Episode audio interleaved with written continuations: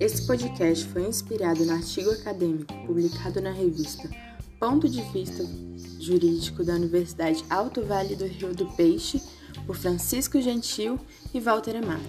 Olá, meu nome é Ana Luísa Rodrigues, sou estudante de Direito no Centro Universitário de Brasília e o assunto a ser tratado hoje é o direito ao esquecimento, conflito entre o direito de liberdade de expressão e o direito à honra.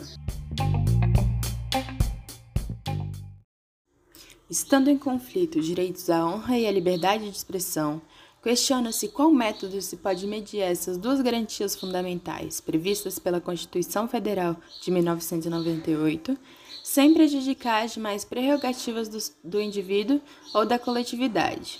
A análise do direito ao esquecimento serve como proteção à pessoa de que, algum ocorrido passado seja publicamente exposto, causando-lhe sofrimento ou transtornos em sua integridade física ou psicológica.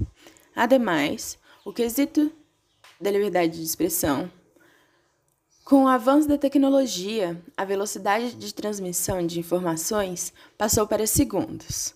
Com isso, a probabilidade de interpretação errônea mediante fato concreto é muito grande uma vez que os meios de comunicação e pessoas leigas possuem livre expressão para difundir notícias, tornando vulnerável o indivíduo a detrimento físico e moral por acontecimentos em sua vida, mesmo quando posteriormente tenham sido refutados. A respeito do tema, Edmilson Pereira de Farias diz que a colisão do direito à honra com a liberdade de expressão significa que as opiniões e fatos relacionados com o âmbito de proteção constitucional desses direitos não podem ser divulgados ao público indiscriminadamente. Por outro lado, a liberdade de expressão e informação, estimada como um direito fundamental, contribui para a formação da opinião pública pluralista, instituição considerada essencial para o funcionamento da sociedade democrática. O artigo 5 da Constituição dispõe a liberdade de expressão da atividade intelectual, artística, científica e de comunicação, independente de censura ou licença. Visto isso, a Constituição defende que a informação é um direito coletivo de maneira direcionada ao indivíduo, ou seja, cada um possui direito de ser receptor de informações tendentes a seus interesses. Também no artigo 5 diz que são invioláveis a intimidade, a vida privada, a honra e a imagem das pessoas, assegurado o direito à indenização pelo dano material ou moral decorrente de sua violação. Então, pode-se notar que são direitos inerentes ao ser humano, os quais funcionam como limite às intromissões abusivas e ilícitas da imprensa escrita e falada. Trouxemos aqui dois casos com sentenças a respeito do direito ao esquecimento.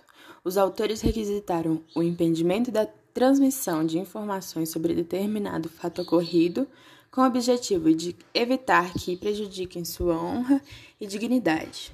O primeiro é a chacina da Candelária, que aconteceu em 23 de julho de 1993, que cerca de 70 pessoas sendo em sua maioria crianças e adolescentes, foram vítimas de um ataque policial enquanto dormiam nas mediações da Igreja da Candelária, no Rio de Janeiro, resultando a morte de seis menores de idade e dois adultos sem teto.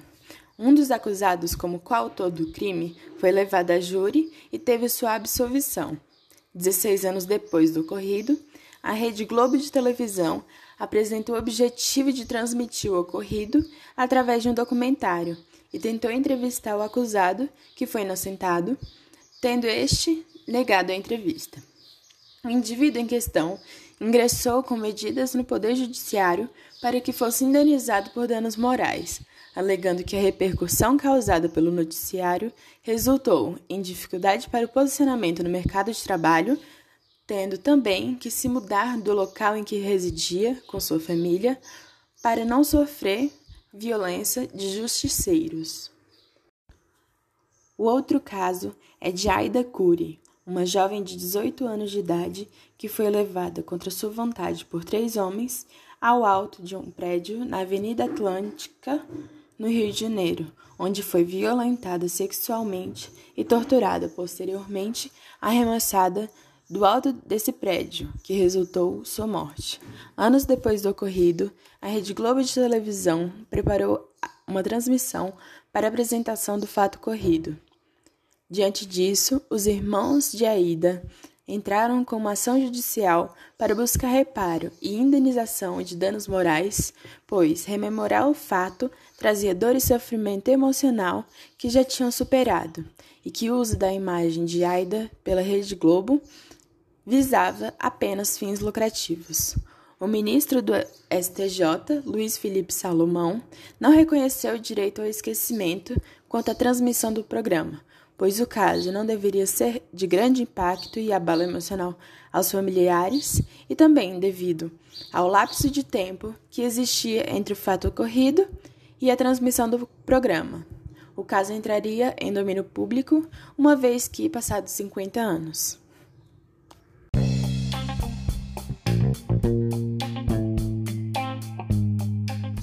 Dessa maneira, como finalização do nosso podcast, podemos analisar que o intérprete deve fazer um balanceamento do direito à liberdade de expressão e o direito à honra, pois, segundo Anderson Schreiber, de um lado, é certo que o direito público tem, que, tem direito a relembrar fatos antigos.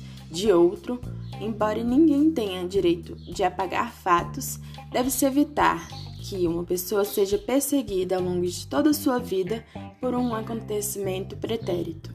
O cuidado que deve ter é para não beirar em excessos na aplicação do direito à intimidade, para que não ocorram censuras na disseminação de informações verdadeiras.